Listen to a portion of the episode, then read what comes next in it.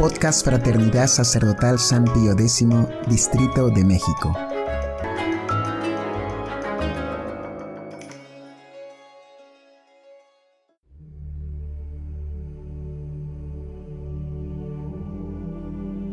Hojita de fe número 51. Consonancia de la Asunción de María con los demás privilegios de la Virgen. ¿Quién es esta que surge cual la aurora, bella como la luna, refulgente como el sol? Grande debió ser la admiración de los santos ángeles cuando vieron a la Santísima Virgen, Madre de Dios, ascender al cielo en cuerpo y alma al término de su vida terrena. Aquella que les había sido vaticinada como la gran reina a la que debían rendir vasallaje para alcanzar la bienaventuranza eterna, por fin entraba en sus dominios, glorificada por su Hijo Dios en todo su ser, cuerpo y alma. Era una aurora que se levantaba, la primicia de todos los que deben resucitar con vida gloriosa, a título de miembros de Cristo y de hijos de María. Era bella como la luna, pues no tenía, por decir así, luz propia. Solo Cristo es verdadero sol que, en su transfiguración, nos muestra que a Él le corresponde tener una naturaleza humana glorificada, a pesar de que Él veló esa gloria que le correspondía para poder padecer por nosotros, mientras que la Santísima Virgen es la luna del mundo sobrenatural, ningún astro más hermoso que ella, pero ella recibe del sol, que es Cristo, toda su gloria. Pero también a su modo, le tocaba a la Virgen ser refulgente como un sol, pues la gloria que hoy se manifiesta en la Virgen de ella debe comunicarse un día a todos nosotros. Es este misterio de la Asunción, la culminación de todos los misterios de Nuestra Señora, que sin él no tendrían su digno y conveniente acabamiento. Podríamos decir que Nuestra Señora es una hermosa catedral en que su divino Hijo ha ido colocando paso a paso las diferentes columnas que deben sostener la cúpula final, que la completa y la acaba. Los pilares son como los privilegios que Nuestra Señora recibe en vida, pero todos ellos solo encuentran su perfección en la glorificación definitiva de la Virgen por la Asunción. Y por eso, todos apuntan hacia la Asunción como hacia su fin es lo que hermosamente explica el Papa Pío XII, dejando hablar a los santos padres en la bula Munificentissimus Deus, en la que define el dogma de la Asunción de María. Veamos, pues, la conveniencia y armonía que existe en este nuevo privilegio de María y todos los anteriores. 1 conveniencia de la Asunción con los misterios de la vida terrena de María. Primero, ante todo, la asunción corporal de la Virgen es el complemento de la Inmaculada Concepción. La que no había sido corrompida por el pecado no tenía por qué sufrir la corrupción del cuerpo, que solo al pecado se debe. Si el alma no ha sido manchada por el pecado, tampoco debe serlo el cuerpo. Redimida la Virgen en el alma, lo fue también en el cuerpo, y así le tocaba ser glorificada inmediatamente. Se nos manifiesta así, en cierto modo, el primitivo plan de Dios, por el que el hombre habría sido glorificado sin pasar por la corrupción. Segundo, la plenitud de la gracia que es en María el acompañamiento necesario de la exención del pecado original. También reclamaba la asunción. En efecto, María, por ser la llena de gracia, no debía carecer de nada que se refiera al orden de la gracia, y por eso tuvo plenitud de virtudes. de dones del Espíritu Santo y de carismas. Tenía toda gracia.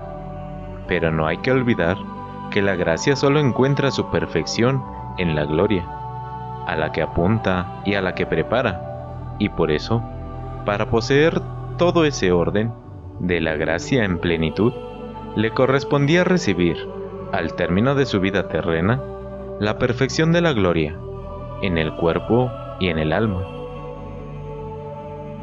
Tercero, algo similar sucede con su virginidad perpetua. Quien nació de María sin detrimento de su virginidad corporal, quiso también respetar la integridad corporal de su madre en el momento de su muerte, no permitiendo que su cuerpo sufriera corrupción. Tan excelsa era la santidad que la virginidad perpetua confería al cuerpo de María, que San Germán no duda en decir que tu cuerpo virginal es santísimo, castísimo, morada y domicilio de Dios.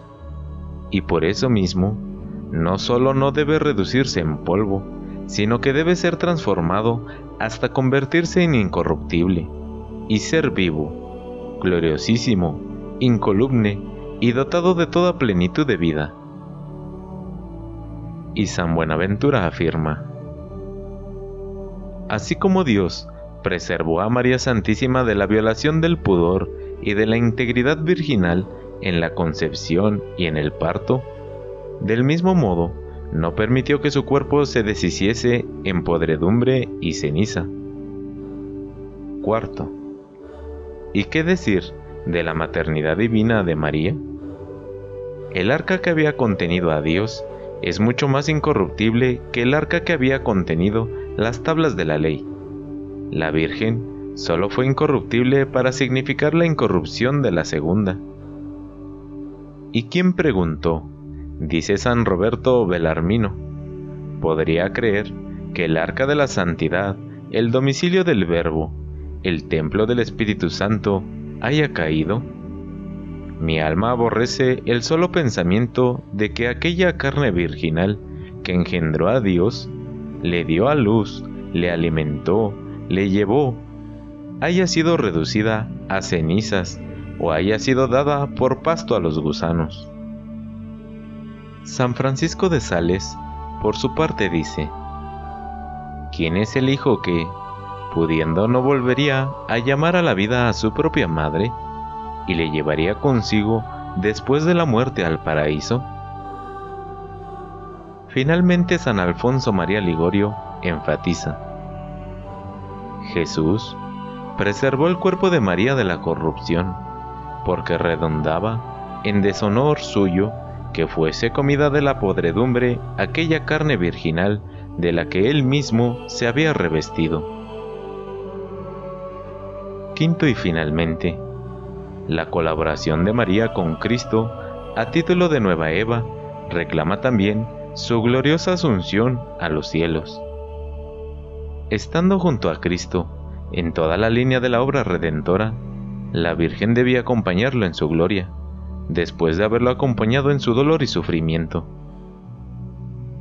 O dicho de otro modo, después de haber ayudado a Cristo a redimir las almas, ahora debía seguir ayudándolo desde el cielo, en la misión de mediador, de rey, de abogado ante el Padre, y así como para lo primero debió María compartir la pasibilidad del Hijo, para lo segundo debía María compartir la gloria del Hijo en el alma, pero también en el cuerpo.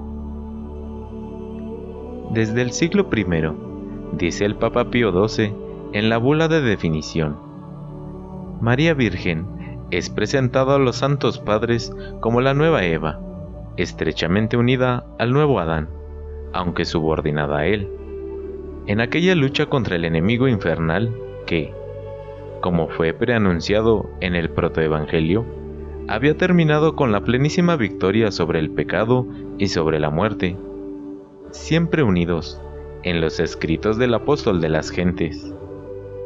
Por lo cual, como la gloriosa resurrección de Cristo fue parte esencial y signo final de esta victoria, Así también para María, La común lucha debía concluir con la glorificación de su cuerpo virginal, porque, como dice el mismo apóstol, cuando este cuerpo mortal sea revestido de inmortalidad, entonces sucederá lo que fue escrito, que la muerte fue absorbida en la victoria. 2. Conveniencia de la Asunción con los misterios de la vida celestial de María. Con la cita anterior, queda resumida toda la conveniencia de la Asunción con aquellos privilegios con los que María colabora con Cristo en el cielo, para poder ejercer juntamente con Él la mediación de todas las gracias, la maternidad espiritual sobre las almas, la realeza sobre todas las criaturas, la intercesión por todos los pecadores. Era necesario que la Santísima Virgen se encontrara junto a Cristo en el cielo, igual que Cristo mismo, esto es, plenamente glorificada en su cuerpo y en su alma, con la sola diferencia indicada al principio, que dicha gloria Cristo la tiene como sol, esto es, como propia, mientras que la Virgen la tiene como luna, esto es, como recibida de Cristo. San Bernardino de Siena, resumiendo todo lo que había dicho los teólogos de la Edad Media, afirma que la semejanza de la Divina Madre con el Hijo Divino, en cuanto a la nobleza y dignidad del alma y del cuerpo, porque no se puede pensar que la celeste reina esté separada del Rey de los cielos, exige abiertamente que María no debe estar sino donde está Cristo. Además, es razonable y conveniente que se encuentren ya glorificados en el cielo, tanto el alma como el cuerpo, lo mismo del hombre que de la mujer. Su santidad, Pío XII, en la bula Magnificentissimus Deus. Conclusión